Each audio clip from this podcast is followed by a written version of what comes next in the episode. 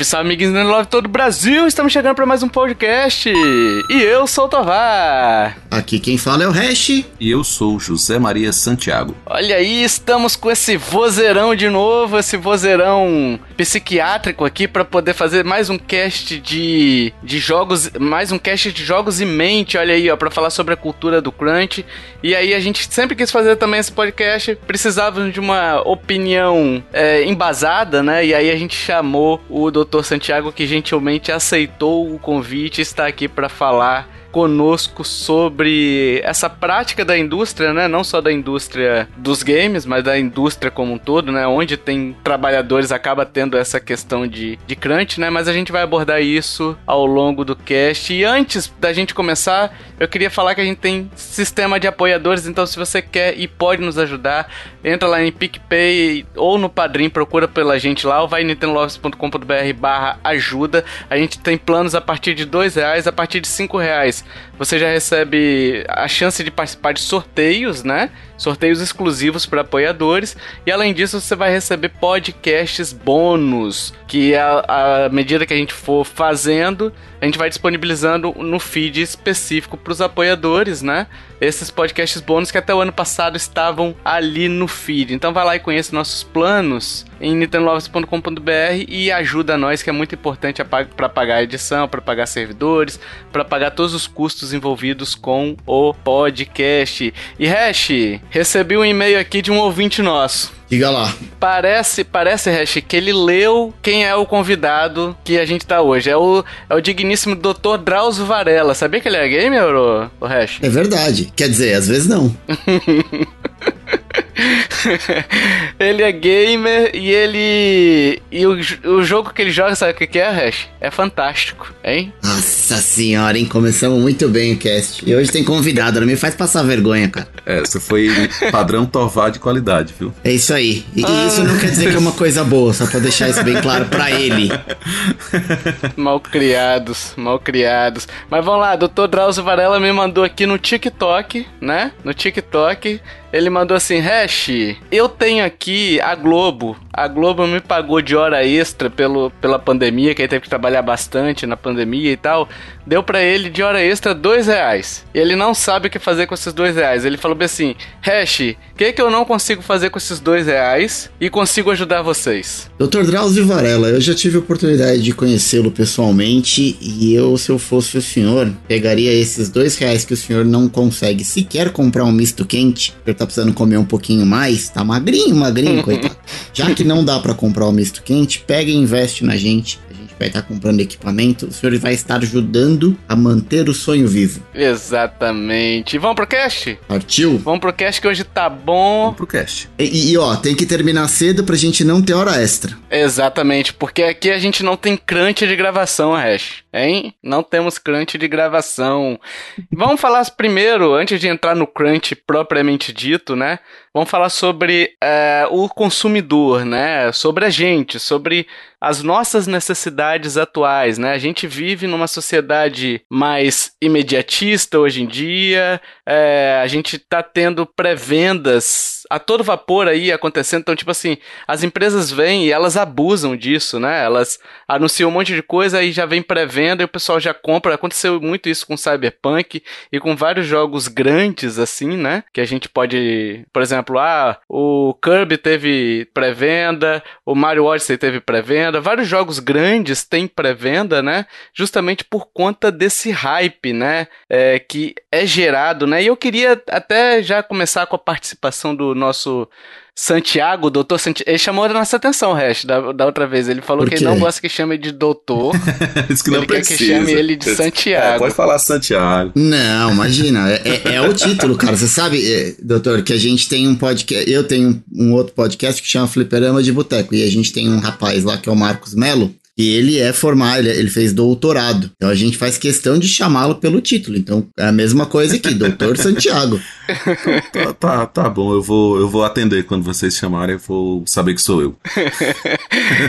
eu queria entender, ô, ô, Santiago, como é que funciona na nossa cabeça essa questão do hype? A, eu não sei se é uma. se poderia ser enquadrado, sei lá, como uma crise de ansiedade, que a gente vê algo que a gente quer muito e acaba ficando empolgado. Eu não, entendeu? Eu quero entender o sentido de empolgação que a gente tem que nos leva a, a esperar tanto um jogo, a cometer loucuras comprando ele pré-venda sem saber sequer o que, que ele é e a frustração depois, né? Tudo, todo esse caminho. Eu queria que você desse uma explicada aí pro pessoal entender. O, o nosso cérebro, ele tem um sistema de recompensa, né? Que é bem conhecido, bem explicado, principalmente nas dependências químicas, né? Que são mais antigas aí do que as dependências tecnológicas, talvez. Porque a, uhum. os químicos são mais antigos do que a tecnologia.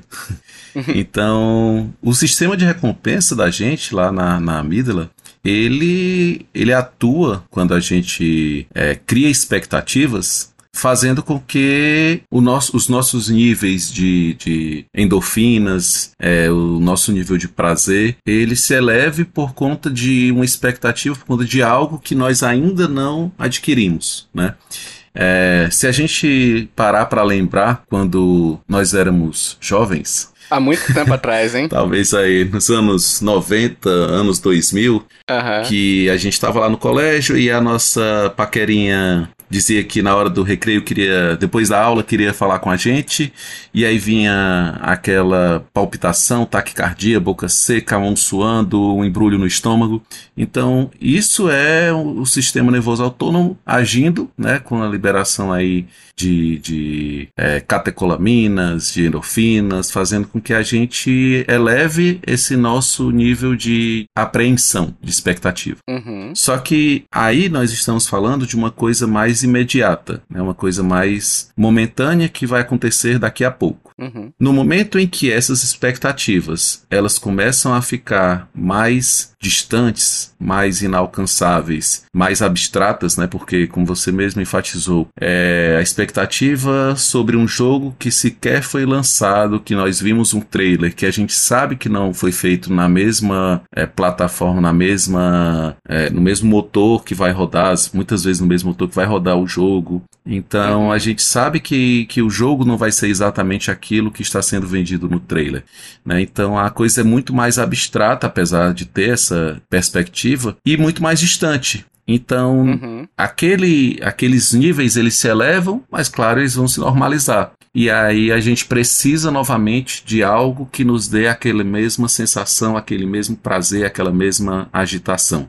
E aí o tempo todo a gente está buscando coisas que nos satisfaçam e que nos deem é, a possibilidade de, de ter algo novo, de ter uma, uma algo diferente para falar, para mostrar. E uhum. isso aqui a gente está falando da questão mais individual. E existe uma coisa também coletiva, né, que é a, a meio que talvez a palavra seria competitividade, talvez a própria competitividade, você poder olhar pro, pro seu amigo e dizer que você já comprou o jogo, que você já tem o jogo, e aí você cria nele aquela expectativa de você já ter e ele não ter, e aí de repente mais alguém já tem, e aí o, o comportamento coletivo, né, a gente chama isso aí de um comportamento de manada, ele acaba conduzindo todo mundo para o mesmo caminho e impulsionando aí a, as pessoas, a, o grupo a, a buscar o mesmo caminho. A indústria, principalmente do marketing, ela sabe sabe como trabalhar essas competitividades, essas expectativas, isso de mostrar que você tem algo que o outro não tem. E aí o tempo todo a gente tá, tá vivendo isso, né? E, e só uma coisa, assim, a gente também agora, é, com, agora que eu digo de uns anos para cá, com o advento da, da evolução da tecnologia, né? As coisas estão a um clique,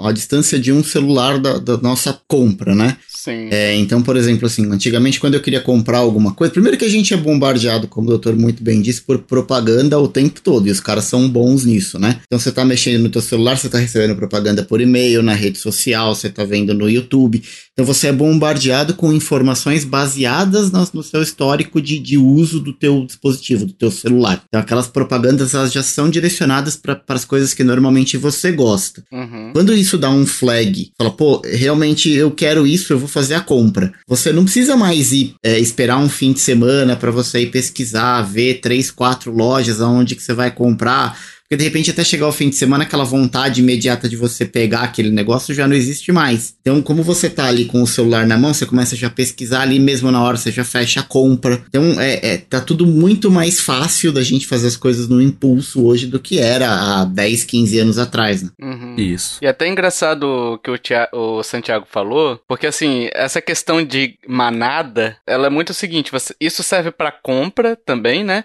Mas isso serve também para potencializar a experiência, sabe? Por exemplo, uma série que você assiste enquanto todo mundo tá comentando, discutindo sobre aquilo, e um jogo também, né? Ele é muito mais bem avaliado, essas experiências são muito mais bem avaliadas do que se você, por exemplo, levar dois anos para poder jogar um jogo que já lançou, entendeu? Isso. É, já lançou há dois anos. Então você perde essa, esse efeito social. Aí eu não sei se isso também, essa, essa socialização também gera algum tipo de atividade cerebral, né? É, ele gera uma sensação de pertencimento, né? Você, no momento em que você fala sobre a mesmo, o mesmo assunto em que o grupo, no mesmo assunto que o grupo fala, você se sente pertencente ao grupo. É, e assim, então você tem essa potencialização que ela é, é boa, né? Que, assim, eu, por exemplo, eu joguei o Zelda, o Bafinho, né? O Zelda Bafinho, no lançamento. E, cara, comentar com o pessoal, descobrir as coisas junto com o pessoal, isso é outra coisa também, né? Porque é, você, quando tá jogando ali, tá cru, você não sabe nada, você não levou spoiler nenhum, né? E é por isso que também, às vezes, o spoiler também pode frustrar tanto, né? Porque você cria uma expectativa sobre aquilo, você quer entrar cru sobre aquilo, sobre aqui, é, naquilo, né? Naquele, naquele evento, naquele entretenimento, e quando você recebe um spoiler, isso te frustra de alguma maneira, né? É. E às vezes você recebe um spoiler que muda completamente a sua experiência. É. é e aí a, o hype, ele vai por água abaixo com o primeiro com o primeiro spoiler, né? Vou dar um exemplo. Eu, eu por exemplo, eu odeio spoiler de filme. E aí, é, quando Star Wars lançou essa última trilogia e saiu o primeiro filme dessa nova trilogia, né? O episódio 7, Sim. É, um amigo meu mandou no grupo. Ó, oh, espero que não seja mais spoiler, tá, galera? Eu vou falar o que aconteceu no filme. Alerta de spoiler. É ele avisou, ele falou, avisou não, ele falou que o Ben, Ben Solo, ia matar o Han Solo. Hum. E aí, quando você assiste a esse filme, sabendo dessa informação, você percebe uma coisa que ela é meio que implícita no filme, mas que ela não fica tão claro, mas que para mim ficou extremamente clara. Aquele primeiro filme, ele trabalha muito a dualidade do personagem, né, de como ele vai é, se direcionar para um lado, direcionar para o outro. Apesar da gente saber que, por ser uma trilogia, provavelmente ele iria tensionar para o lado negro da força, uhum. mas existe essa questão psicológica envolvida no decorrer do filme. Mas no momento em que eu já sei que ele vai matar o pai, todo esse peso uhum. psicológico ele deixa de existir, deixou de existir para mim, porque eu já sabia para que lado ele iria pender. Entendi. Então o filme ele perdeu uma parte muito importante do filme que foi a parte psicológica. Ele virou um filme muito mais de, de ação, entendeu? Perdeu a surpresa, né? É. Perdeu aquilo, a experiência de surpresa, você se, se surpreender com a história, né, de alguma maneira, né? E, e, exatamente. E a questão da surpresa não é pelo fato dele matar o pai. Claro que eu não queria que o Han Solo morresse, apesar de saber que isso iria ter que acontecer em algum momento para poder o Harrison Ford se aposentar do papel. Mas sim, sim. não era o fato, era a decisão, entende? A decisão do personagem. Então, essa coisa do, do crunch, ela envolve também esse, esse jogo psicológico de dizer isso, olha, se você não consumir logo, você vai perder uma parte da experiência dessa, desse, desse produto. Então, se nós estamos falando de um jogo, você vai perder uma parte da experiência do jogo. Então, assim, você pode até se surpreender com, com, algumas, com alguns fatos do jogo, mas uma parte do jogo se perde. Então, isso faz com que você corra logo para poder não perder o jogo por inteiro, né? Porque o jogo hoje ele tem muito, muitas camadas. Ele não é só a camada como era antigamente um Pitfall, que era um jogo puramente de ação, de pular chacaré, de pular buraco, de pular corda. Exato. Ele tem é, um aspecto psicológico, um aspecto filosófico, um aspecto de ação, um aspecto cinematográfico. Então tem várias camadas no jogo e, a, e o consumidor ele, ele fica induzido a querer que todas as camadas estejam presentes. Sim. E como tá cada vez mais difícil a gente fugir de spoiler, justamente porque a gente tá conectado o tempo todo, as coisas acontecem muito rápido. É Exato. É natural que na nossa cabeça a gente queira também estar tá na mesma velocidade, queira acompanhar a velocidade com que as coisas acontecem, né? Eu parei de seguir uhum. todos os canais, todas as páginas do Instagram de cultura geek, porque eu tava cansado de tomar spoiler é, de graça. spoiler de thumb ainda, né? Os caras colocam spoiler na thumb, assim, né? Do, da parada. Pronto, eu tomei um spoiler de thumb uh, no filme, em alguns filmes dos Vingadores, foi no Ultimato. No Ultimato, que uhum. um grande canal de cinema, posso citar o nome aqui? Pode, pode. Pronto, o Cinema com Rapadura, que é, que é do Jurandir. Ah, sim. Eles colocaram na thumb, inclusive eles mudaram a thumb porque... O pessoal reclamou, né? É, algumas pessoas reclamaram da, da thumb, inclusive, acho que o Easy reclamou da, da thumb do, do, do Jurandir lá dizia assim: como funciona a viagem no tempo de Vingadores Ultimato. Putz. Esse era o título do, do, da, do vídeo. Então, assim, no momento em que ele diz como funciona isso, significa que eu sei que isso acontece no filme. Se eu sei que isso acontece, eu, quem assistiu o outro sabe que esse foi o recurso que eles iriam utilizar, entendeu? Sim. Então, assim, foi um spoiler, pá, na lata aí que eu tomei. Triste. E só pra, pra gente fechar esse bloco aqui, é, já puxando também um pouquinho que o Hash e o que o Santiago falaram agora há pouco, né? O, sobre a questão da, da gente ser bombardeado, né? Como a indústria usa o algoritmo também, né? Que tá na moda falar o YouTube usa o algoritmo para sugerir você vídeo, o Netflix usa o algoritmo para poder fazer para poder fazer suas séries, né? A gente se acostumou com essa com essa vazão que a indústria tem dado, né? E até que a indústria agora tá voltando, dando um, um passo para trás, né? Porque, por exemplo, Netflix acostumou a gente com maratonar série, né? Isso. Netflix acostumou. E aí, tipo assim, o que acontece? Quando o Netflix faz isso, ele perde aqueles, sei lá, se, um, se uma série tem 10 episódios, ele perde 10 semanas de folga, de respiro, assim, entendeu? Que ela poderia é, produzir produzir outro conteúdo nessas 10 semanas.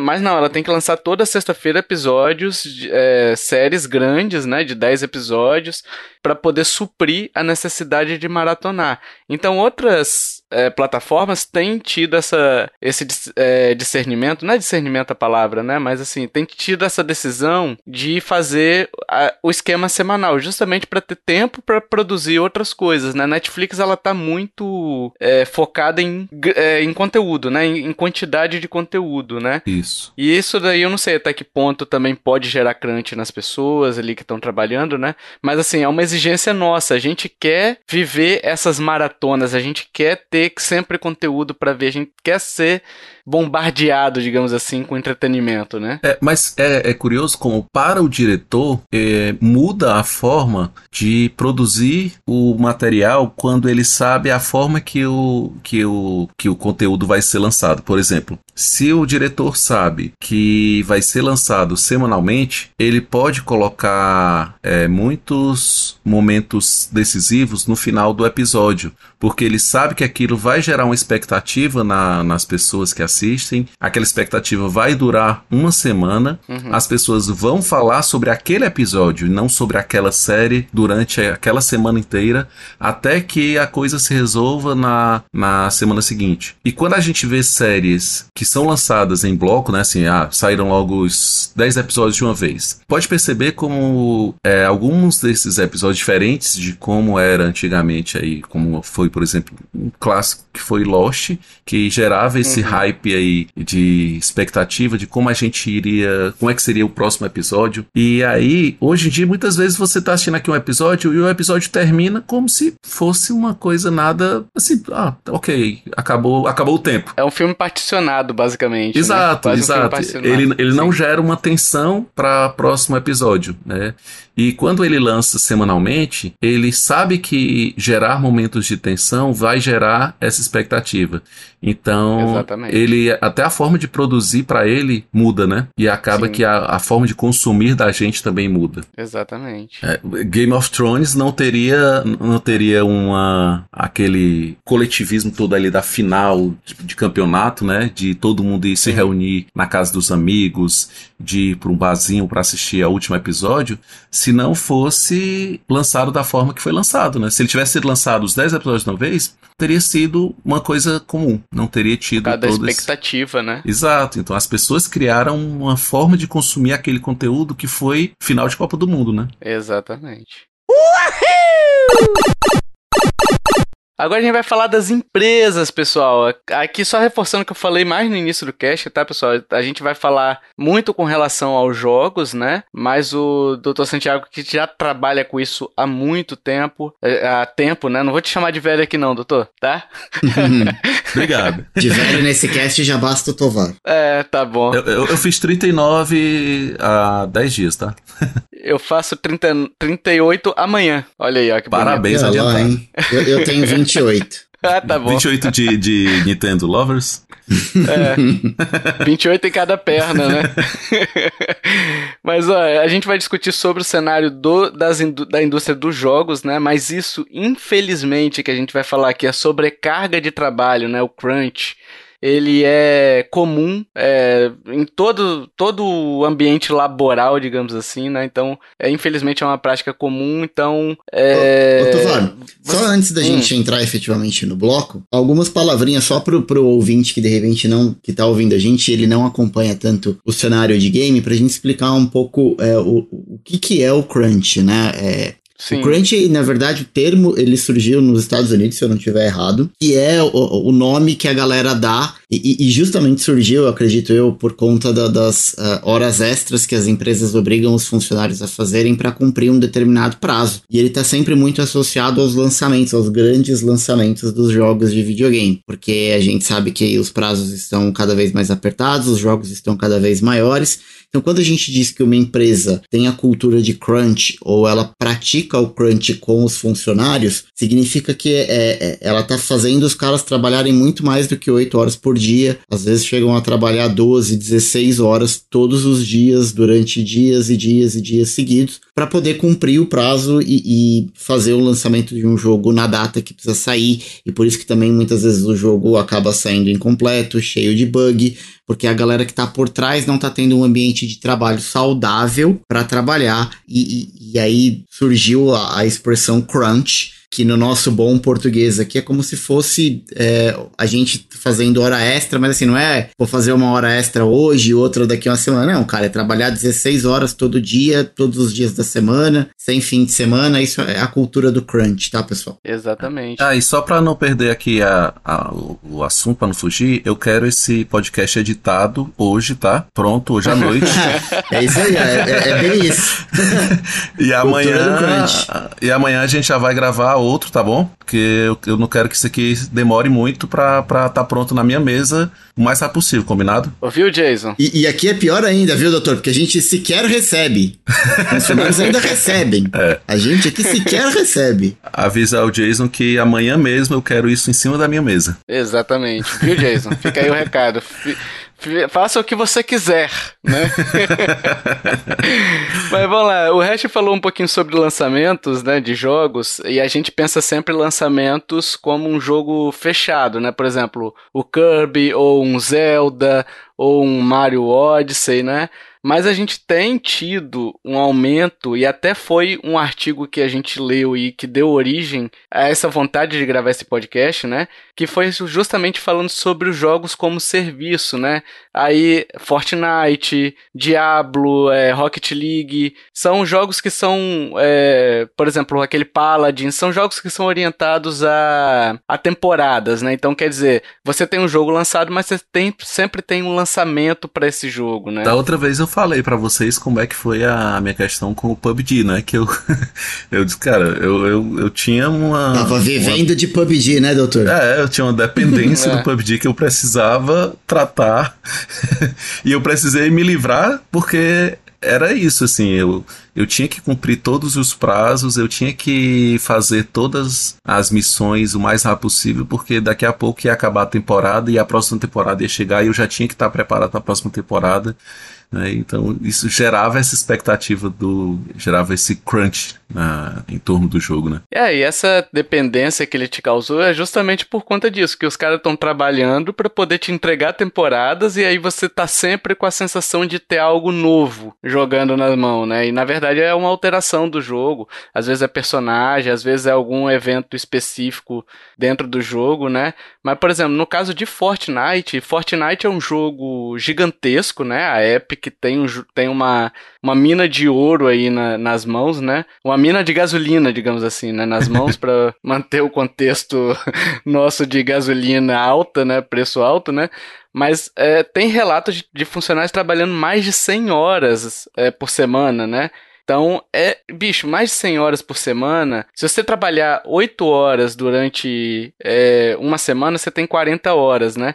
Então é como se você trabalhar durante 5 dias, né? De segunda a sexta. É como se você trabalhasse 3 vezes de segunda a sexta. Então dá 16 horas ali trabalhando. É muita coisa, né? Durante dois anos eu trabalhei mais de 100 horas por semana. Nossa. Na época que eu fiz residência de psiquiatria, a residência ela tinha 60 horas semanais eu ainda trabalhava num local que eu tinha 30 horas e eu geralmente dava mais uns um ou dois plantões por fora, então dava aí mais 24 horas semanais. Então são mais 60, 30 e 24. 114 horas semanais que eu trabalhava. É loucura, né? Uma hora o corpo cobra. É. é. jeito. Qual é o impacto disso, Santiago? Porque assim, igual esse. Teve, tem duas entrevistas aqui, né? Dois relatos aqui que eu separei, que o pessoal falou bem assim: ó, a companhia nos dá tempo de folga ilimitado, no caso a Epic, né? Dá tempo de folga ilimitado, mas é quase quase impossível tirá-lo, né? Se eu tirar uma folga, a carga de trabalho cai em cima dos outros. E ninguém quer esse tipo de coisa. Então, assim, olha só que bizarro. Tipo assim, o cara tem direito à folga, mas ele não tira porque ele sabe que se ele tirar folga, o colega que tá do lado dele, em vez de trabalhar 100 horas, vai ter que trabalhar 120. A empresa entendeu? não viabiliza, dá o benefício, mas não viabiliza. E a gente tá falando de é. uma empresa, olha, só pra, pra, pra dar a dimensão da parada, né? A Epic, durante uma uhum. semana, doou todo o dinheiro arrecadado no Fortnite é, pra guerra na Ucrânia, durante uma semana. E lembrando, Fortnite é um jogo gratuito. Sim. Pessoas pagam as roupinhas e tudo mais. Em uma semana, a Epic arrecadou 474 milhões de reais em uma semana e doou para a Ucrânia. É muito mais do que países inteiros conseguiram doar para a Ucrânia. Então, assim, a gente tá falando de uma empresa que move literalmente bilhões de dólares por ano, assim, sabe? Um bagulho absurdo. E aí, outro relato aqui, só para fechar aqui, eu vou abrir o espaço pros pro Dr. Santiago falar um pouquinho sobre essa questão, né? Como é que isso vai minando o cara, né? É, ele falou bem assim, ó, eu tive amigos que chegaram para mim e falaram, eu não aguento mais isso. Tive outros que começaram a chorar na minha frente. O crunch é constante, né? Até para rimar, né? É, declarou um funcionário. Mas enfim, a pessoa que chega nesse ponto, é, tipo, ela já, já absorveu tanta pressão que a ponto de, de chorar na frente de outra pessoa, enfim, de realmente estar tá desgastado né? É, como é que isso vai agindo, por exemplo, na sua, na, na sua estadia lá, com mais de 100 horas de trabalho? Como é que aquilo te afetou? Se, se por um período igual que você ficou, ou por ser uma escolha sua na época, né, para poder, enfim, completar o curso é, se, se não te afetou tanto, como é que isso afeta um funcionário? Uma, no meu caso específico, é, o que me facilitou a vida foi saber que aquilo tinha um prazo. Sim. Eu tracei um, um plano, né? Então, é como eu já era casado, já tinha duas filhas e a bolsa de residência era um valor baixo, então e eu já tinha esse outro emprego que eu não queria sair, eu era do exército e aí eu queria continuar. Então, todas essas essas questões pessoais, elas pesaram muito na minha decisão e no meu cálculo. Então eu calculei, eu digo, olha, a residência dura três anos. Então, uhum. no terceiro ano de residência, eu não preciso mais dar plantão na residência. Né? Então essas questões foram fazendo com que eu, tipo, era como se eu estivesse fazendo uma caminhada exaustiva, mas que eu sabia que ela tinha um ponto final. Né? Então eu, eu podia contar é, regressivamente o prazo para aquilo acabar. Quando você está dentro de uma empresa como essa, que a gente, com essas características que a gente comentou, né, de temporadas, ela é infinita. Então você diz assim, olha, a sua meta, e aí é a diferença, né? Eles trabalham com metas. Então a sua meta é entregar isso daqui até tal dia. Mas ele sabe que quando acabar aquele prazo, vai surgir uma nova temporada e novos e uma nova meta vai vai ser necessária. Então ele não tem um prazo para acabar com aquilo. Né? Então isso na, na cabeça dele acaba gerando uma, uma sensação de infinitude muito maior. Porque é, é como se ele, ele dissesse, eu estou perdido e eu não sei para que lado eu vou e nem sei como eu vou sair daqui. É, e muita gente argumenta, né, doutor, também, que é questão assim, ah, mas o cara tem a opção de não trabalhar essas horas. Cara, será? Porque, por exemplo, o, o Santiago ali, quando ele fez aquelas 100 horas, ele não fez porque era um rolê da hora, sabe, trabalhar 100 horas. Ele fez porque ele precisava de uma grana, né? Exato. Então, assim, o cara que trabalha sob essas condições, é que a gente vê muito esse argumento na internet, né? Não, mas o trabalhador também tá chorando aí, ele pega e sai, então não é assim, sabe? O cara precisa botar comida na mesa, ele só vai sair se tiver um outro emprego. A galera não trabalha por hobby, né? Tá ali porque precisa, e aí o cara vai embora e ele fica com aquilo na cabeça. Cara, será que eu não tô fazendo, assim, não tô dizendo que é o que acontece, mas na cabeça do, do cara, fala assim, pô, será que eu tô fazendo corpo mole? Se eu não ficar, tem alguém que vai ficar no meu lugar. E aí esse cara, numa chance de promoção, por exemplo, esse cara vai entrar no meu lugar. Então, assim, Sim. porque a, acaba tendo dentro do, do, do, dos escritórios, das empresas, competitividade entre os funcionários. Isso é óbvio. Sim. Também acontece. Sim. Então, é, nem sempre isso é saudável, dependendo de como a empresa, de novo, né? Tudo é, é de acordo com, a, com as políticas, com o objetivo e a missão de cada empresa. Mas se a gente tá falando de empresas que, que tem essa cultura de crunch, a gente já sabe que não é um, um lugar é, que vai fazer, de repente, uma avaliação justa na hora de promover um funcionário ou, ou, na hora que tiver uma lista de demissão que vai ter que mandar alguém embora. Será que eles não vão priorizar para mandar embora aquele cara que, de repente, não topou fazer o crunch no momento que precisava? Enfim, tudo isso acho que passa na cabeça do cara. E ele não pode simplesmente falar, não, não vou fazer e se virem aí, né? É o great place to work, né? É.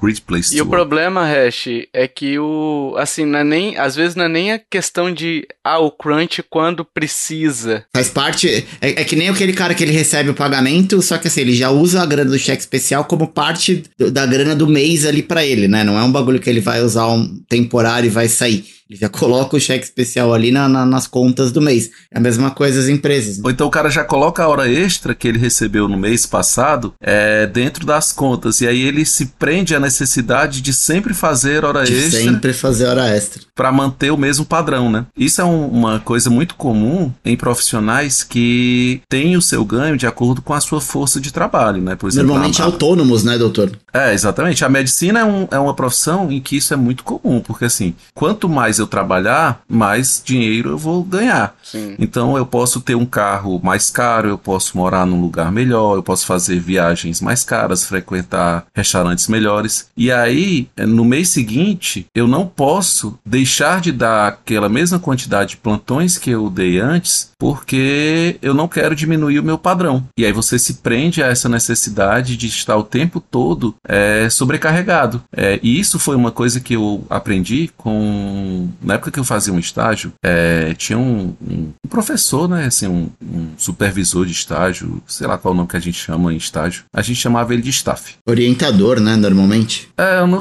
na medicina a gente chama de staff mesmo. E aí, uma vez, ele me deu uma carona e o carro dele, na época, isso em 2004, 2005, era um golzinho bola. E ele era cirurgião. E aí, quando a gente estava saindo do, do hospital, ele me deu carona e um médico do lado estava saindo numa Mercedes. Aí uhum. ele olhou para mim e ele chamava de Zezão. Ele disse: Zezão, eu vou te dizer uma coisa que nunca ninguém me disse, mas que eu aprendi na prática. É, você nunca compre um carro desse com seus plantões extras. Porque na hora que você terminar de pagar, você vai desviar aquele dinheiro dos plantões extras para outro, outro projeto que você queira fazer. E o plantão extra vai deixar de ser extra e vai se tornar sua rotina. É, vai virar primeiro, primeiro fonte de renda, né? Vai virar a renda principal, né? É. E aí eu lembro muito quando eu fui comprar o meu primeiro carro que eu fiz o cálculo, na época eu ainda não era psiquiatra, então o cálculo era por plantão. Uhum. E aí eu, eu calculei quanto era que seria para eu quitar o carro calculei em número de plantões e aí eu disse, eu vou dar tantos plantões para pagar o carro e na hora que eu quitar o carro, eu vou sair do plantão, porque eu não queria ter a sensação de que aquele dinheiro era, era meu direito, entende? Assim, ah, eu tenho direito a esse dinheiro. Não, ele não não era meu por direito, ele era naquele momento era uma necessidade, entende? É, e a gente tá pensando também a hora extra no padrão brasileiro, né? O padrão brasileiro existe uma lei trabalhista, né, no Brasil que prevê expressamente a questão de pagamento de horas extras, né? Sim. Mas nem sempre, nem todo país, essa legislação funciona assim. Então, tipo assim, às vezes tem relatos desses caras que trabalham 100 horas porque ele recebe o contrato, ele recebe para entregar um determinado Isso. projeto. É por metas, né? Por metas, exato. Então, ele trabalhar 200 horas para entregar a meta, ele vai receber o valor X que está combinado no contrato, entendeu? Essa, essa questão de hora extra, a gente está pensando muito no trabalhador seletista vista. Claro que isso acontece também, né, em fora do Brasil, o pagamento dessas verbas. É menos, né? Mas é menos, é menos. A praxe, eu diria até, assim, eu não conheço o mundo todo, né, então não vou nem falar que é praxe, mas pelo que eu já li de relatos com relação ao crunch, nem hora extra muitas vezes eles pagam, entendeu? É hora besta que chama, né, na, no nosso palavreado trabalhista, né, a tal da hora besta, né? É porque no Brasil a gente ganha adicional, né, a gente ganha uma porcentagem a mais, se é de fim de semana ganha ganha mais ainda se a gente não consegue descansar pelo menos oito horas é, entre uma jornada e outra, a gente recebe mais ainda por essas horas. Isso para quem é CLT, né, pessoal? Mas fora do Brasil não tem nada disso. Uma hora extra trabalhada pra galera lá de fora, e falando dos Estados Unidos especificamente, é, é só uma hora a mais. O cara não tem benefício nenhum, né? É, ele, eles têm formas de, de negociação, né? Que são individualizadas. Geralmente lá eles têm a, as negociações mais individualizadas. Então ele pode fazer acordos é, individuais. Olha, o contrato de trabalho, né? Depende do contrato de trabalho de cada um. Exato, exato. Então, assim, se você fizer isso daqui, você vai receber um adicional disso aqui, mas é uma coisa que não está institucionalizada, né? É uma coisa muito de como você consegue negociar. O meu ponto é, diferente do. Aqui no Brasil a gente tem um sindicato. Exato. De alguma maneira, e tem algumas regulamentações dependendo da, da onde você trabalha. Por exemplo, indústria farmacêutica, sindicato dos metalúrgicos, tem uma instituição ali por trás que acaba, e aí não vou discutir o mérito se é eficiente ou não, enfim, mas existe uma instituição por trás que, em teoria, deveria brigar pelo direito dos trabalhadores e que isso, isso não é tão comum em países é, como Estados Unidos, por exemplo. Exatamente. É, e aqui você ainda tem toda uma estrutura governamental, Hash, que é voltada para o trabalho, né? Então você tem o Ministério do Trabalho e Emprego, você tem o Ministério Público do Trabalho, que é para poder verificar a questão de trabalho coletivos, né?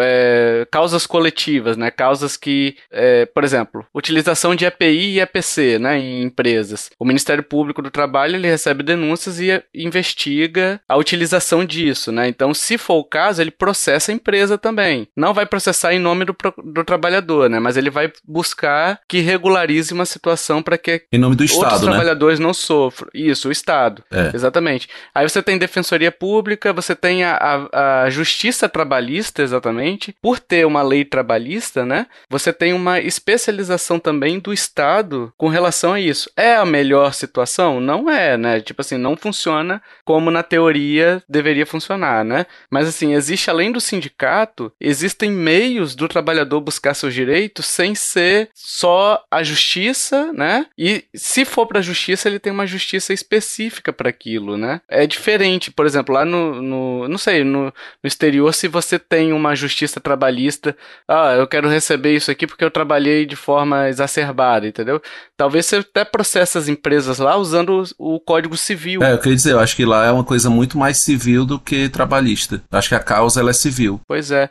E aí o que acontece? Isso daí, além do cansaço físico e mental das, do, do pessoal, né, que está aí sujeito a 70, 100 horas, ou enfim, que esteja uma carga de trabalho um pouco menor, mas que ainda seja é, grande, né, você sujeita esse pessoal ao cansaço físico e mental. Eu trabalhei um tempo na área de informática, né, o resto trabalha ainda, né, cara, assim, não tem como, não tem como você pensar depois de muito tempo. Cara, tipo assim, tinha hora que eu trabalhando, eu precisava, sei lá, ir pra Copa tomar um café. Porque minha cabeça já tava desgastada, eu já não conseguia. Eu tava igual aquele urso do. É igual o pica-pau sem. Sem o café? Sem o tônico, sabe? sem o tônico. Eu tava ah, é sem assim, o tônico, é. É.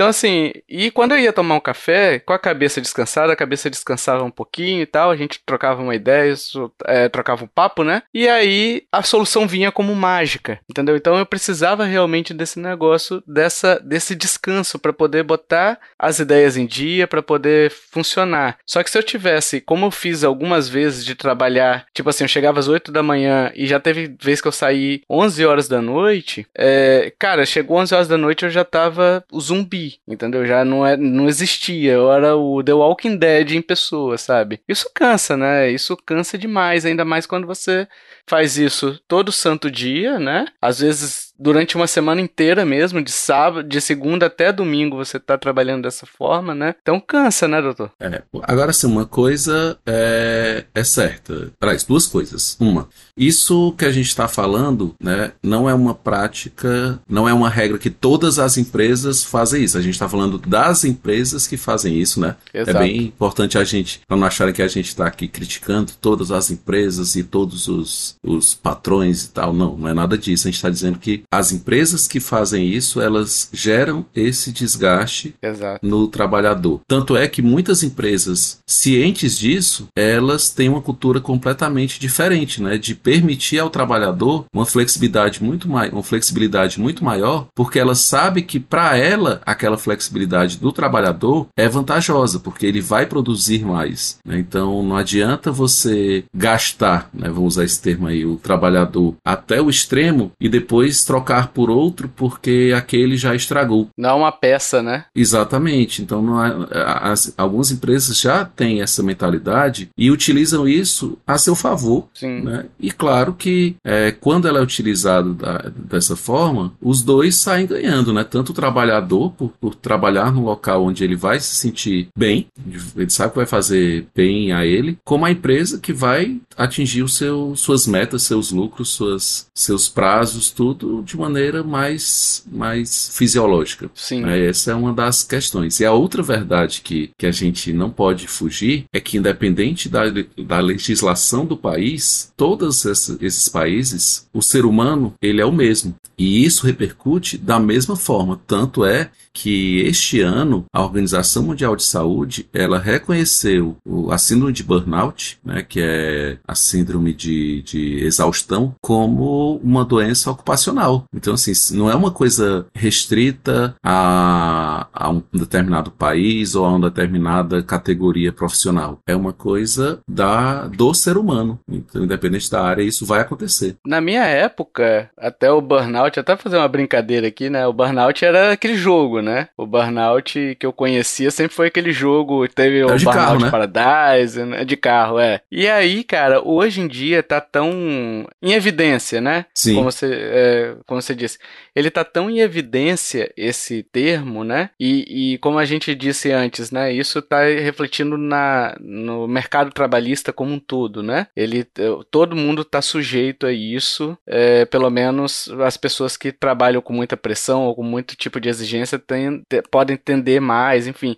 Eu queria até que o doutor explicasse o que que é essa síndrome, porque assim, eu, eu sempre ouço falar, eu sei que é o tal do esgotamento, né? Mas eu não sei exatamente o que que significa, é, até para pessoa, por exemplo, que tiver com, com algum sintoma desse tipo, até procurar um médico, alguma coisa assim, né? Pra gente entender o que que é o burnout, que que, que que a gente, como é que a gente sabe que a gente pode estar com esse, com essa doença, né? É doença, né? É, pode, é um transtorno. a gente doença? chama de trans, transtorno. transtorno, doença, é uma doença ocupacional, né? Mas que dentro da psiquiatria, as doenças psiquiátricas a gente costuma chamar mais de transtornos. É só uma nomenclatura, mas é uma doença. Uhum. É, o burnout, ele, ele é um transtorno psiquiátrico ou ocupacional, né? Ele é, tem essa categoria, ele tem essa característica de, de ser uma doença relacionada ao trabalho e que ela tem uma manifestação também psiquiátrica. É, o próprio termo do, do inglês aí, ele significaria uma sobrequeima, né? Assim, queimar além, queimar mais do que o necessário, né? Então, seria mais ou menos isso. É como você utilizar um recurso além da capacidade dele.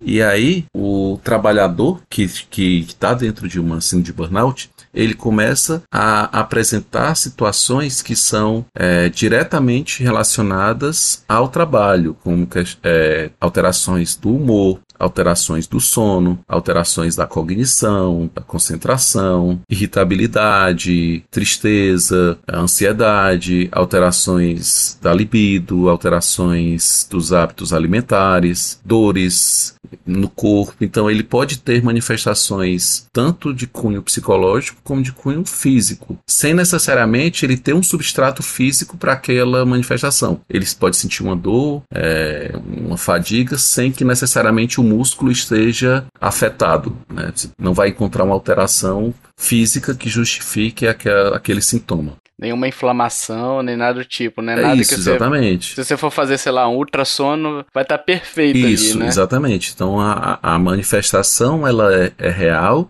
mas o substrato ele não é no local onde a, a manifestação existe. Né? E aí, é, uma das características do burnout é que no, no momento em que você tira a fonte estressora, que aí no caso seria é, é, o próprio local de trabalho, né, digamos assim, a, a própria situação de trabalho, não, não necessariamente o local físico, mas a situação de trabalho dele. Uhum aqueles sintomas eles teriam que remitir, né? Uma característica do burnout é essa, de que no momento que você tira a fonte estressora, ele ele tenderia a remitir. E aí essa foi justamente quando eu fiz é, uma especialização em medicina do trabalho, a minha monografia foi justamente sobre a, a correlação entre burnout e outros transtornos psiquiátricos. O que a gente sabe hoje é que muitas vezes o burnout ele pode predispor a um transtorno psiquiátrico. Então, pode ser que, por exemplo, você tenha sintomas de uma depressão dentro do burnout uhum. e você venha a desenvolver. Não é que o burnout se transformou em depressão, é que ele desenvolveu concomitante ao burnout um quadro depressivo. E aí você pode até tirar a fonte estressora e o paciente melhorar do burnout, mas a depressão já se instalou ali. É, e assim, uma, você falou até sobre a questão do afastamento, né? Do afastar o trabalhador do local provisoriamente, enfim enfim, temporariamente, né? Isso. Como uma forma de até de tentar mitigar, diminuir o efeito. Só deixando claro, não, não, quando a gente fala local, não necessariamente é o local físico, né? A fonte estressora.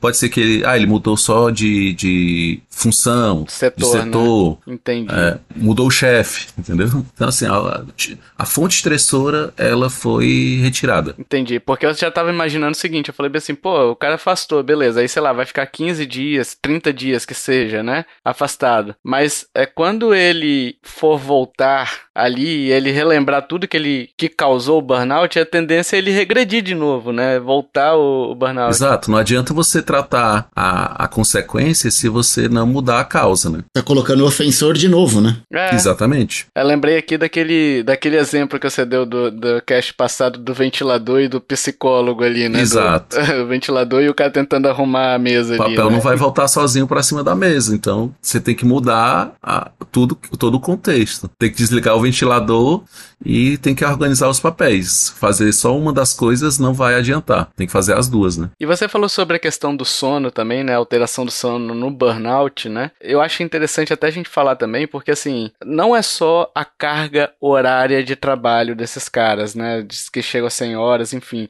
Na lei brasileira, você precisa ter uma, um descanso. Você encerrou sua jornada de trabalho, você tem que ter obrigatoriamente 11 horas de descanso para iniciar uma nova jornada de trabalho. Nesses crunches, é, você não tem muitas vezes isso. Às vezes você entrega meia-noite, às seis da manhã você já está indo para o serviço, entendeu? Então você essa, essa previsão na lei brasileira é justamente para preservar o cara, para ter um período de descanso e descansar a cabeça, né? Justamente para preservar o trabalhador, né? E quando você tem essa, essa ausência de sono, né? Que eu queria que até o Dr. Santiago é, explicasse também, qual é a consequência de, da ausência de sono, entendeu? Na nossa cabeça. Tipo assim, você deixa de produzir algo durante o sono que é necessário para o seu dia a dia? O que, que, que, que acontece ali durante o sono que ajuda a recuperar a gente pro dia seguinte de trabalho, né? Lembra lá da, das, das aulas de biologia do ATP, adenosina trifosfato? Muito pouco.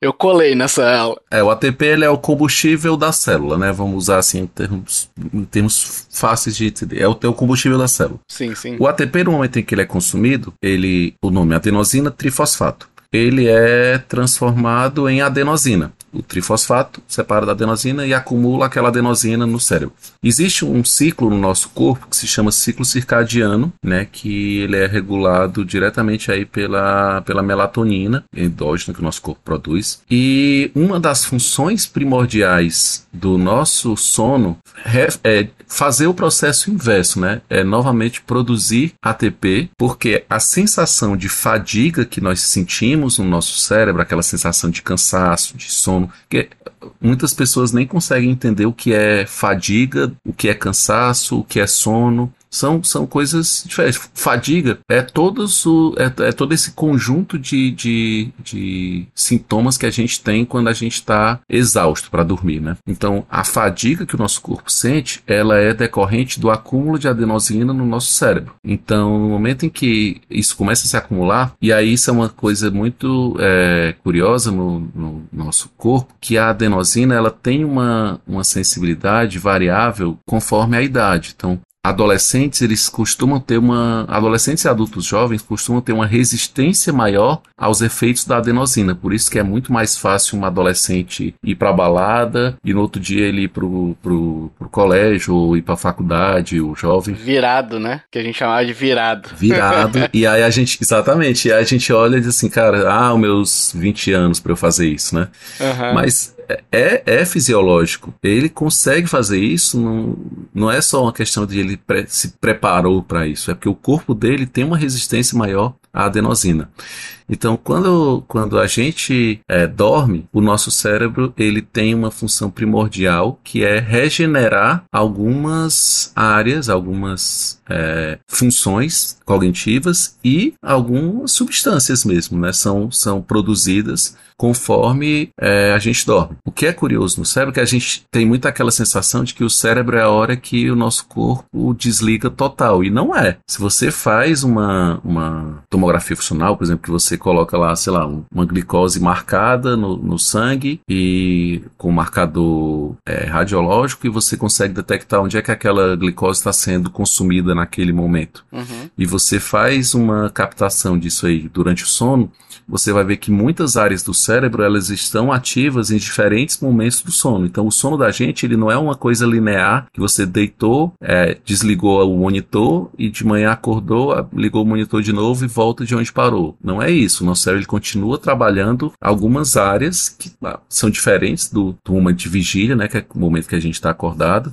Uhum. É, e essa essa oscilação ela acontece inclusive durante o sono. Por isso que a gente tem fases do sono diferentes. A gente tem o sono REM, né, que é o sono que é, REM significa Rapid Eyes Movement, né, que é movimento rápido dos olhos, que é o sono superficial, que é o momento que a gente sonha, áreas de, da, da, da imaginação elas estão mais ativas, e a gente tem o sono mais profundo, que é quando a gente consegue relaxar mais a musculatura, né, que diminui mais a frequência cardíaca, que a gente diminui mais Uh, algumas vezes pode até reduzir aí a, o consumo de, de glicose para o cérebro, para poder o cérebro poder descansar também. Então, assim, a gente tem essa, essa, esse padrão aí no nosso sono. E você não dormir bem por várias noites seguidas é algo cumulativo, né? Os mais velhos, eles, pelo menos aqui no Ceará, tem muito um ditado que diz assim: ah, uma noite de sono perdida nunca vai ser recuperada. Isso é uma coisa que, apesar de ser um ditado popular, e aí geralmente ditados populares eles carregam aquele ar de é, superstição, não sei o quê, mas tem um fundo de verdade. Quando a gente não dorme bem uma noite,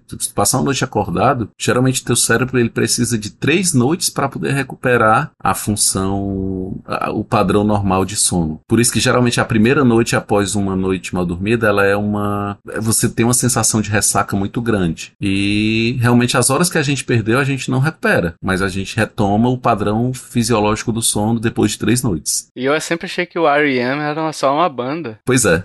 Do seu tempo. Uma banda da sua época. Losing my religion. Que também só tem essa música. Não, não é isso. Não, não, não tem outra, porra. Não, tem, tem outras músicas. Tem Men on the Moon, que é, que é fabulosa, que é... Também bom. Que é até a música do, do filme lá do, do Andy Kaufman, que é a música do Jim Carrey, que é o, o Mundo de Andy. Essa música é fantástica. Tem Everybody Hurts, que é ótimo. A R.E.M. é bom. É, só o resto que não gosta. É. é porque não é da minha época. É. Ah, tá bom, Hash. Do, ah, da tá tua época tinha uma banda que tem um nome parecido, que é Love Hurts, acho que era uma banda que eu esqueci. Era dos anos 70. Que tinha um nome parecido, era RPM. RPM. Nossa! senhora, pior que essa, muda uma letra. Revoluções por minuto aí, né? Tinha uma é, música do RPM que era Revoluções por minuto, né? É. A Love Hurts é do Nazaré, aí da tua época. Aí, ó. Uhul! E vamos fechar o bloco, pessoal, falando das empresas também, né? Alguns exemplos ruins de empresas, né? Exemplos negativos, né? Exemplos positivos também, que a gente tem aí de combate ao crunch, né? Mas antes eu queria até falar, fazer um, um apanhado geral também, né? Que a gente falou no bloco 1, no primeiro bloco, sobre o consumidor, né? No bloco 2, sobre a empresa, né? E aí uh, eu queria perguntar o seguinte para vocês, né? Será que o crunch ele pode ser uma causa causado pelo público ou ele é mais da empresa? São, a gente é culpado meio por fomentar esse hype ou somos as vítimas, né? Sobre o ódio também gerado do, pelo consumidor quando um lançamento é adiado, porque assim, antes de adiar realmente, né, a chance de ter tido crunch é gigante, né? Porque assim, se a empresa chegou ao ponto de adiar, talvez ela já tenha tido feito crunch e falou bem assim, é, nem eu matando e chicoteando esses trabalhadores eu vou conseguir entregar, então vamos adiar, né? E isso gera um efeito de ódio e gente também já teve casos aí pela internet, tá? Eu não vou me recordar agora de qual é o caso, mas já teve gente ameaçando o desenvolvedor, cara. Que é bizarro, que é bizarro. O cara já tá se matando ali, já tá com psicológico na, enfim, lá embaixo, né? E ainda vem gente ficar mandando mensagem para ele xingando muito no Twitter e ameaçando realmente de morte, enfim, de por causa de um jogo, sabe? Então assim, assim, é, o que, que vocês acham? Qual a opinião de vocês? Eu, eu, jurava que xingar muito no Twitter era coisa de fã do Restart, viu? Hum. É, tem isso. É. Ah, eu, eu não sei, assim, eu tenho uma visão meio. Não sei se o doutor vai concordar comigo, mas eu acho que nesses casos aqui, o público é, nunca é o culpado. Público nunca é, é o causador disso. A gente não pode aceitar que as empresas digam que estão fazendo crunch para agradar o público-alvo, né? É, eu acho que é tudo uma questão de expectativa. Quem cria o hype é a empresa, quem promete a data de lançamento é a empresa. Se a, empre a empresa é ruim de planejamento, Exato. não é um problema do consumidor. E eu acho que assim, cara, tem algumas alternativas para fazer. É óbvio que nem todas elas é, são favoráveis à empresa, porque algumas delas envolvem grana, porque tempo é dinheiro. Então vamos lá, prometeu entregar o jogo daqui três meses. Cara, vai dar para entregar? Não. Quais são as possibilidades? Vamos contratar mais desenvolvedor? Contratar body shop para trabalhar aqui, temporada para tentar colocar no ar? Dá para fazer? Dá. Vou gastar mais? Vou. Cara, não dá para fazer, não dá. Posso colocar 300 programadores, desenvolvedores aqui que não vai dar para fazer. Não vamos entregar. Cara, vamos adiar. Eu acho que assim, é, a decisão de fazer o crunch é sempre da empresa. E eu acho que em momento nenhum a gente pode transferir essa responsabilidade porque o, é, o Xandinho SK8 tá lá na outra ponta da linha esperando o jogo dele ser lançado, sabe? Xandinho SK8. Assim, é, é, eu, vou, eu vou até aproveitar e indicar. Tem um, tem um podcast, dois amigos, dois Joões, é o João Gabriel e o João Vitor, que é Sociedade Nerd. Faz tempo que eles não gravam podcast, dá com uns dois anos que eles não gravam. Mas aí eu participei de um podcast deles, que o nome do podcast é Sociedade Nerd, que a gente falou sobre aquele documentário Dilema das Redes, sabe? Uhum. E envolvia um pouco, em, em algum momento a gente falou sobre essa coisa de culpado, de... E aí eu lembro que eu falei, as coisas na nossa sociedade, elas são meio que interligadas, elas são cíclicas, né? Uma corrente, ela pode ser feita de vibrânio, de, de adamantio, e se uhum. você puser um, um elo naquela corrente que ele é de, de latão, aquela corrente é frágil. Quando a gente fala dessas relações de consumidor e desenvolvedor, nós estamos dentro de um ciclo. Então, às vezes, a coisa ela o, o, público ele pode eu, eu, eu acho que ele pode ser uma vítima disso mas ele pode ser um perpetuador disso no momento em que ele permite que aquilo se mantenha entende? É mais ou menos como a história da pílula azul e a pílula vermelha do Matrix. No momento em que eu sei que aquela coisa existe mas mesmo assim eu escolho continuar com aquela realidade eu estou permitindo que alguém que está acima continue tomando aquelas atitudes para que aquilo seja entregue da mesma forma, sabe? É o comprar, né? É basicamente, tipo assim, enquanto. É aquela. É, eu não gosto muito dessa frase, né? Mas vamos lá. É aquela questão de, ah, se tem gente comprando, então sempre vai ter gente comprando. O pessoal fala muito isso pra Nintendo, né? Pra ver se, ah, a Nintendo faz isso porque o, o povo compra, né? Basicamente é, é isso, né? Isso vale para muitas coisas da, da nossa vida.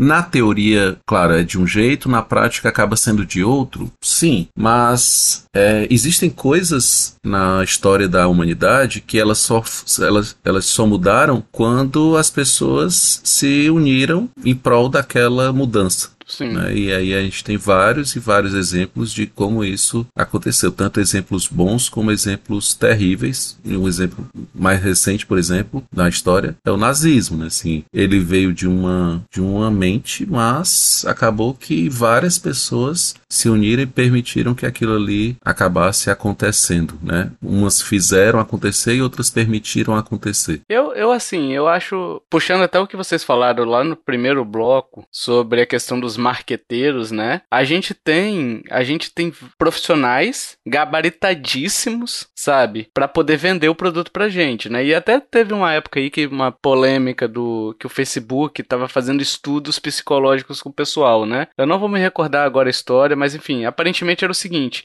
ele tava fazendo teste com as pessoas, ele pegava sua, seu feed de notícias ali, seu feed do Facebook, e ele só exibia coisas negativas e via como você ia se portar, entendeu? E com base nesse nesse estudo ele, ele teceu a questão do tal do algoritmo dele para poder é, ver quais conteúdos que você que gerava mais engajamento para você, especificamente para cada pessoa, entendeu? Uhum. Então existem esse tipo de, de pessoas, né, de profissionais que eles são treinados e sabem como nos manipular. A gente vira uma marionetezinha, sabe? Ele faz exatamente, a gente faz exatamente o que eles querem, né? Por outro lado, eu concordo muito com o Dr. Santiago quando a gente sabendo de determinadas coisas, a gente ainda assim assim, ah, beleza, vou comprar mesmo assim, entendeu? É muito bonito a gente ficar no discurso, né? Ah, sou contra o crunch e tal, e também, tipo assim, ir lá e fomentar essa coisa.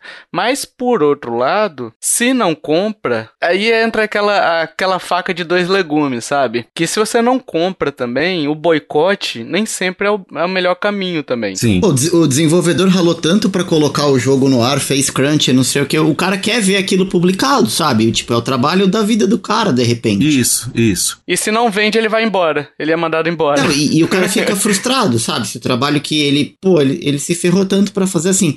O, o, que eu acabo sempre lendo é que assim, a, a galera tem muito orgulho do, do trabalho que está entregando quando está desenvolvendo um jogo, principalmente quando tá, é, é, uma situação adversa, assim, sabe? É, eu acho que os próprios desenvolvedores não, não gostariam que, que fossem feito boicote, sabe? É a síndrome de Rock Balboa, né? O cara apanha, chega todo roxo no final, mas aí ele foi campeão e foi ovacionado, né? É, porque ele entregou o produto, né? Assim, é, de alguma, é óbvio que assim, não é o desenvolvedor que vai ganhar dinheiro com isso, quem vai ganhar dinheiro é a empresa que tem prática abusiva de crunch e tudo mais, isso a gente sabe. Mas acaba que o desenvolvedor ele sabe que ele vai ganhar também, assim, não a, a quantidade, claro, é, é diferente, mas ele, ele sabe que, poxa, se se o meu trabalho for reconhecido, eu vou ser chamado novamente. Prestígio. Portfólio. É. Prestígio e, e, assim, o orgulho do cara de ver um, o filho dele ali nascendo, sabe? Tipo, é. trabalho da vida do cara. Você já ouviu falar no experimento chamado experimento de, de Milgram? M-I-L-G-R-A-M. Bota no, no, Acho que no YouTube tem. Cara, é, é bizarro. É, é o seguinte: o, o experimento de Milgram, eles tentaram entender como alguns oficiais nazistas é, agiam dentro do nazismo sem sentir culpa. E aí você ia ver lá, poxa, o cara é casado, pai de família, tem filhos, era um cara bom, não sei o que, mas o cara agiu com crueldade. E aí, no experimento, é, eu vou tentar resumir aqui bem rápido. Ele, ele assim: ele pegava um entrevistador e um entrevistado, só que o entrevistado era um ator, certo? E o entrevistador era a, o objeto da pesquisa. E aí, ele, ele, ele, o pesquisador, ele chegava para o entrevistador e dizia assim: olha, você vai fazer perguntas para o entrevistado e cada vez que ele errar, você vai dar um choque nele. Só que o entrevistado, o entrevistado ficava noutra sala e eles só falavam por um rádio, certo? Eles não se viam. Cada vez que o cara errava a pergunta, ele tinha que aumentar a potência do choque. Então, cada pergunta ele aumentava. E aí, o ator lá do outro lado, ele fazia, ele gritava como se ele estivesse realmente levando um choque, entendeu?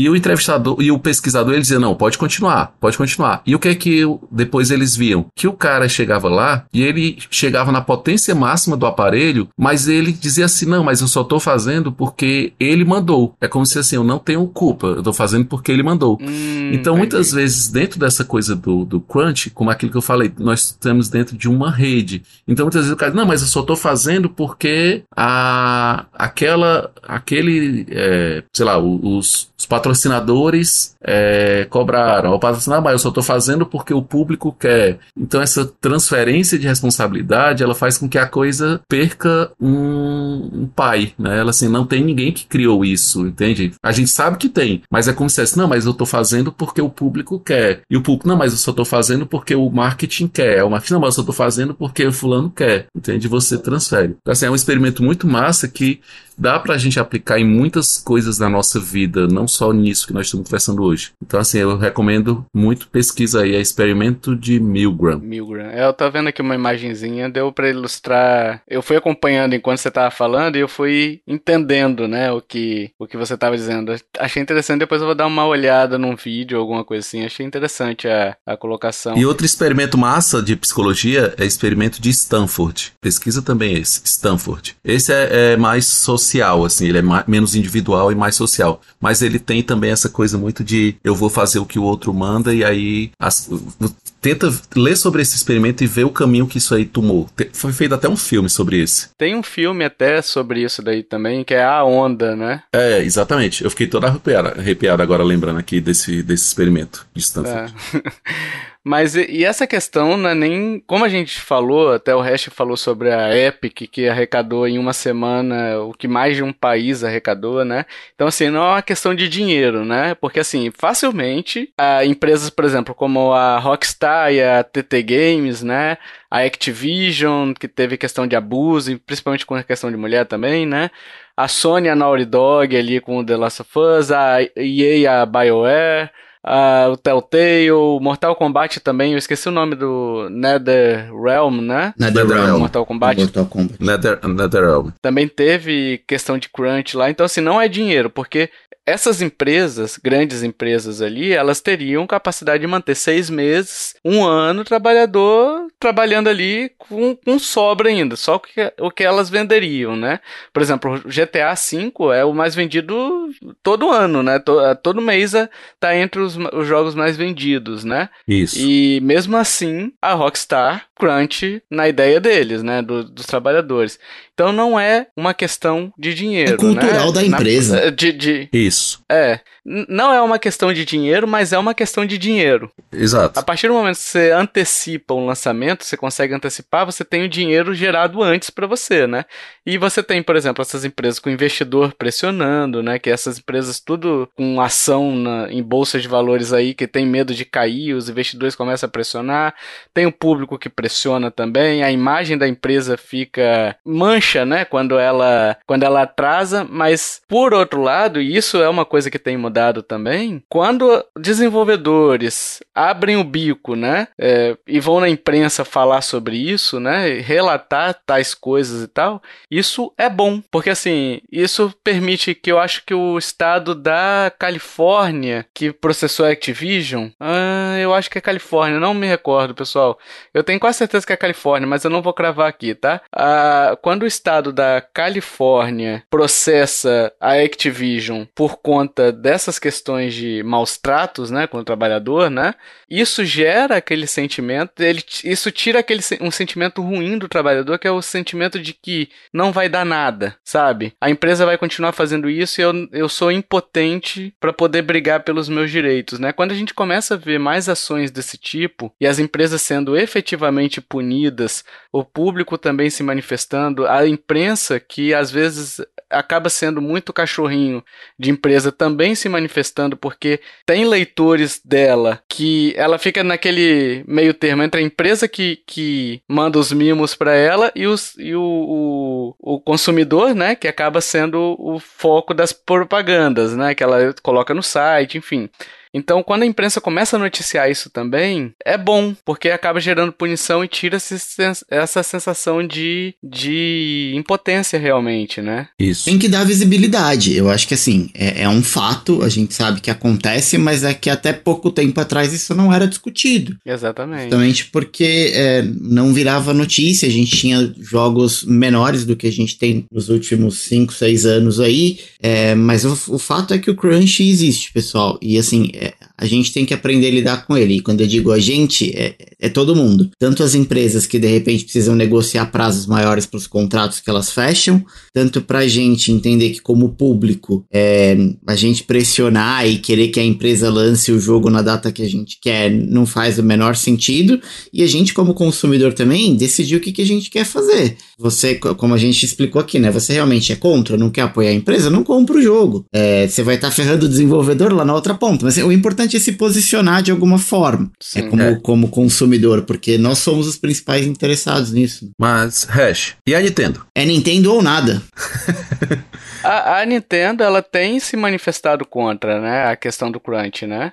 Zelda Bafinho 2 tá aí pra, pra provar isso, né, cara? Era um jogo que era para sair esse ano e já soltaram o vídeo, cara. Não vai sair, vai ficar pro ano que vem. O Animal Crossing, que foi lançado em 2020, também foi isso. Era pra ser lançado em 2019, né? Mas e aí, o que é que vocês acham que faz com que. Porque assim, a Nintendo ela, ela continua sendo uma empresa capitalista uhum. que precisa de, de, de dinheiro. Uhum. O que é que vocês acham que tem de diferente nela que faz com que ela adote essa postura? Eu, eu, eu, eu não sei o que o Tovar acha, mas assim, na minha cabeça eu tenho muito claro que a Nintendo, por ser uma empresa tradicional japonesa, ela funciona num ritmo diferente de outras empresas. E não tô dizendo que, que não é por, por conta da grana, porque a gente sabe que a Nintendo adora dinheiro como, como toda empresa, ninguém faz nada por caridade. Mas é tudo acontece na Nintendo de uma maneira mais lenta. É, por exemplo, vou te dar alguns exemplos aqui. O pessoal está pedindo temas pro Nintendo Switch desde o lançamento do Switch. Não tem. A pessoa tá pedindo conquistas e troféu é, no Nintendo Switch, coisa que a Sony e a Microsoft já tem desde a geração retrasada. Então, assim, algumas coisas na Nintendo acontecem no tempo da Nintendo. Ó, oh, é, amanhã no Trend Top do, do Twitter vai estar tá lá, o Hash diz que a cultura japonesa é melhor do que a nossa. né? Cara, pra, pra, pra, pra, muitos aspectos, é, eu sou um grande apreciador da cultura oriental, mas eu acho que para outros não. Mas, mas eu acho que a, a, Nintendo, como uma empresa oriental, ela ainda está funcionando e operando de uma maneira muito arcaica e as coisas da Nintendo demoram muito para acontecer. Primeiro porque, assim,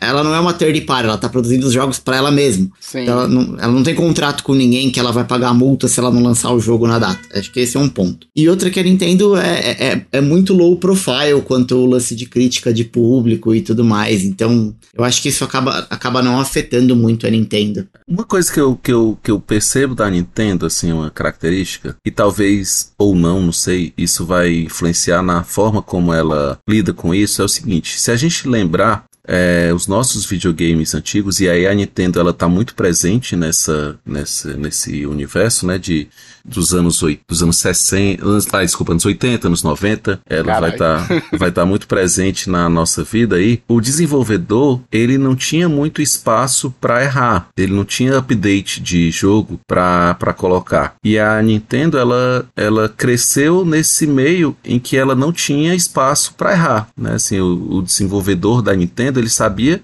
que o jogo tinha que ser entregue redondo, porque se não fosse, amanhã o, o usuário não podia fazer baixar um update e o jogo seria consertado. Então talvez isso tenha mudado a forma como eles trabalham o jogo, né? Essa coisa de só entregar o jogo quando ele realmente está pronto. É, eu, eu acho que ainda é, é o lance cultural. Tem uma frase famosa do Miyamoto e o Tovar sabe qual é, que ele diz assim, cara, um, um jogo adiado, ele pode ser um jogo bom no futuro. Um jogo que ele é lançado às pressas e ele é lançado de forma ruim, ele sempre vai ser um, um jogo ruim. Tem alguns casos que corrige. A gente sabe que o Cyberpunk hoje ele é um jogo diferente de quando ele foi lançado. Ele tá a gente bom. sabe que. É, ele, ele tá, tá bom. ainda. É, mas ele, ele tá é, jogável, ele tá melhor. Ele não é um jogo ruim, mas queimou a largada. O próprio No Man's Sky, que prometeram mundos e fundos, levou cinco anos pra galera falar, pô, agora é um jogo bom, mas o estrago disso no lançamento que foi feito é, é gigante, né, cara? É, inclusive, existe um negócio que se chama hoje em dia efeito No Man's Sky, né? Sim. É justamente essa coisa aí do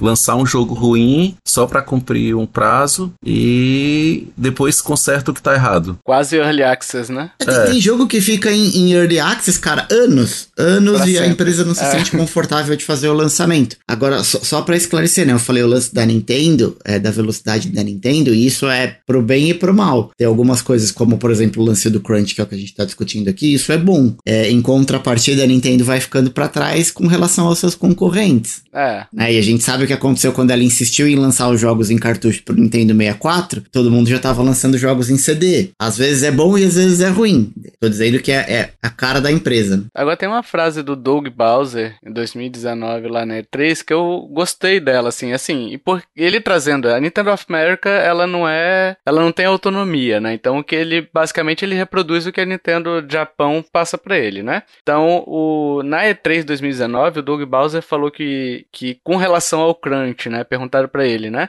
E aí ele falou que o objetivo da Nintendo é levar sorriso ao rosto das pessoas, né? E com os funcionários não poderia ser diferente. Então, assim, é uma empresa que tem tanto é, empresa familiar, foi familiar há muito tempo, agora que ela tá, enfim, deixando de ser muito familiar, né? Totalmente familiar. O mas o ela é uma empresa voltada para a família, né? Então, se você tiver essas denúncias assim de, de maus tratos ou algo do tipo, isso respinga também na imagem da empresa e temos que lembrar o seguinte, o resto falou sobre muito da cultura japonesa e a Nintendo é um orgulho japonês, né? Então assim, a Sony é japonesa, mas nem perto do que a Nintendo representa para o povo japonês, sabe? Porque a, a Sony se ocidentalizou demais, né? Ela é mundial, a né? Sony Sony. Yeah, então, assim, Nintendo a Nintendo é ainda mesmo. é o orgulho é. japonês. É. Então, assim, tem essa questão de, não, beleza, vamos tratar o, ser, o funcionário como ser humano, né? Mas também tem, por exemplo, a Mercury a Mercury Steam, que fez o Metroid Dread, que tiveram trabalhadores que alegaram condições ruins de trabalho.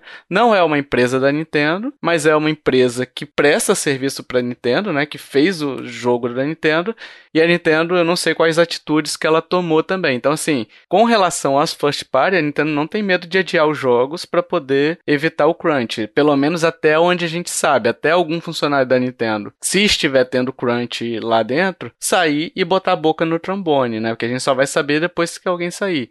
Então, pelo que pintam lá dentro, aparentemente, se tem crunch, ele é pontual, que pode acontecer, sabe? De você ter que trabalhar horas extras, né? Não significando crunch, né?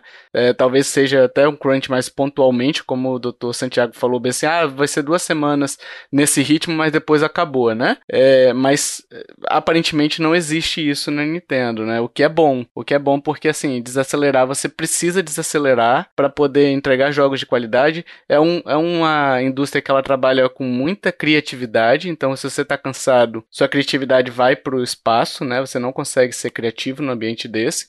É, você tem que, que entregar códigos bons, né? Com performance. Hoje a gente está vendo muitos jogos com performance ruim. Talvez seja porque os caras não tiveram tempo também para trabalhar, né? Então é uma série de fatores, né? Que o crunch vai acabar impactando, né? É, assim, e aí para tu, tu ver uma consequência do, do crunch, né? Por exemplo, tu falou do, do Metroid Dread. O cara faz um crunch no jogo e aí o cara não consegue fazer um pulo duplo na porra de um jogo daquele, cara.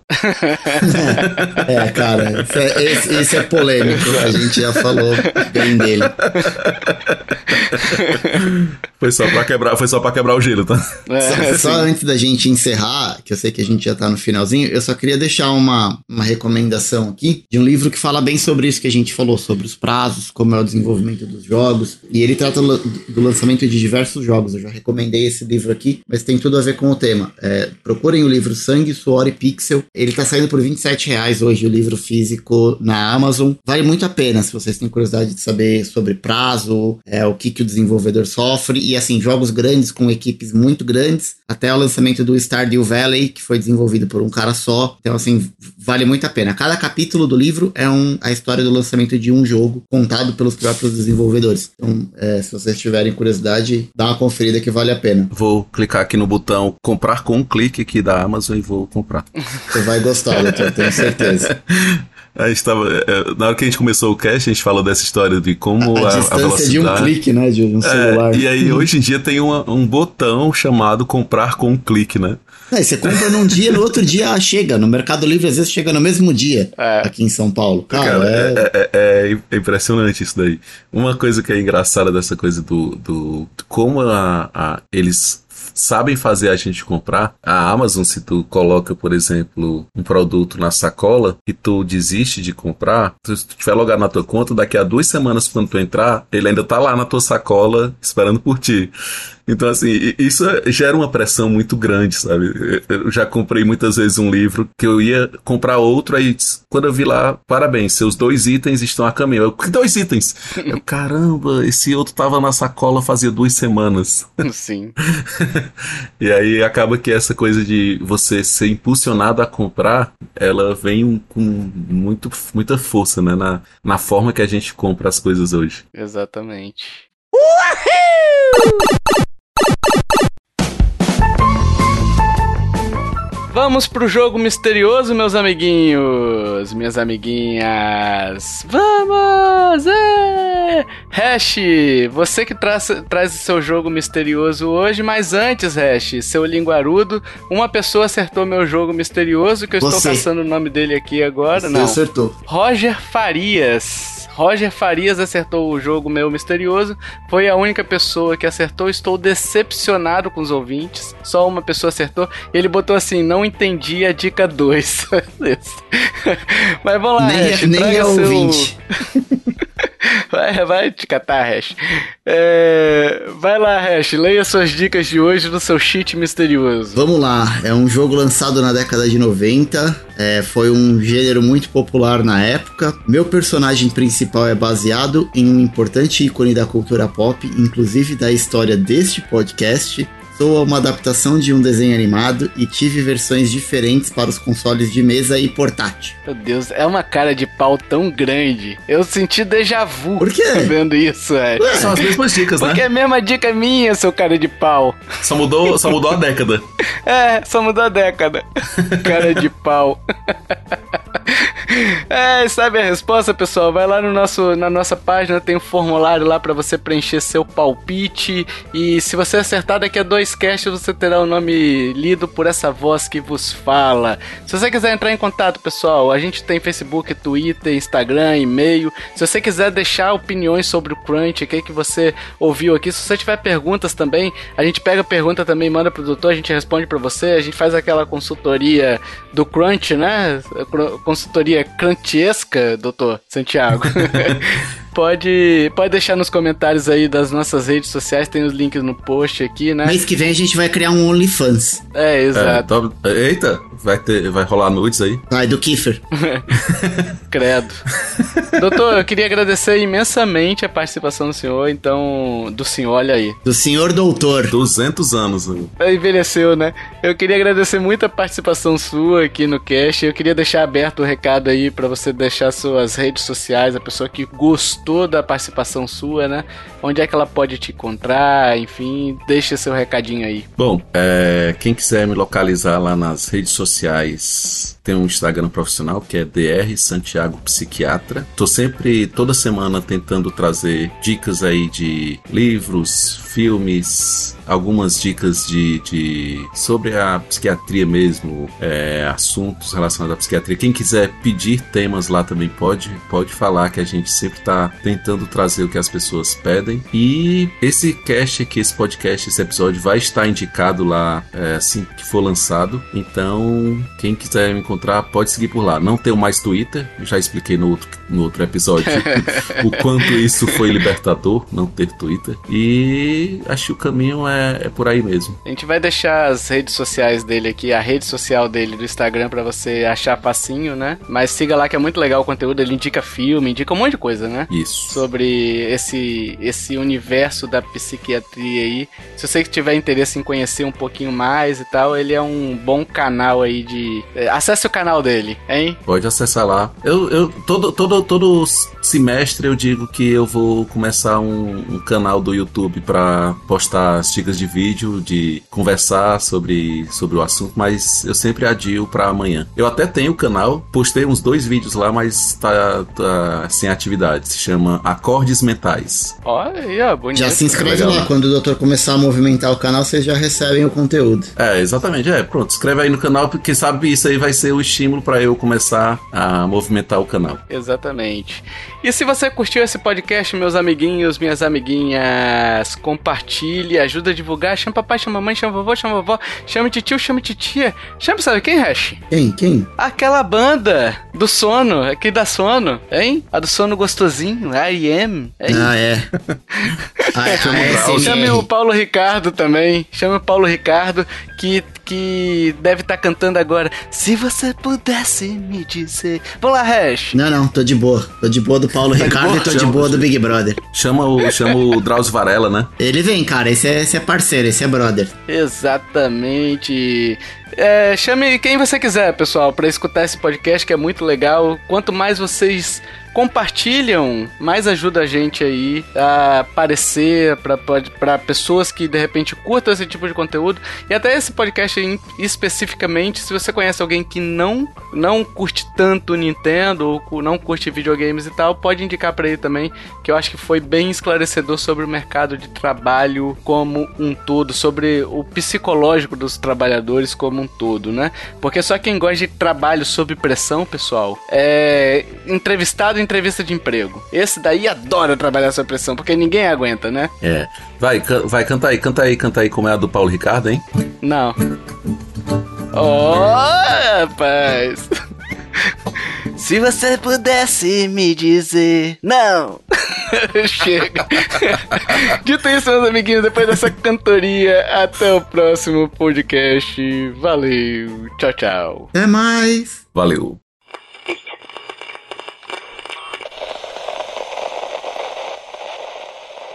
Este podcast foi editado por mim, Jason Minhong. Edita eu.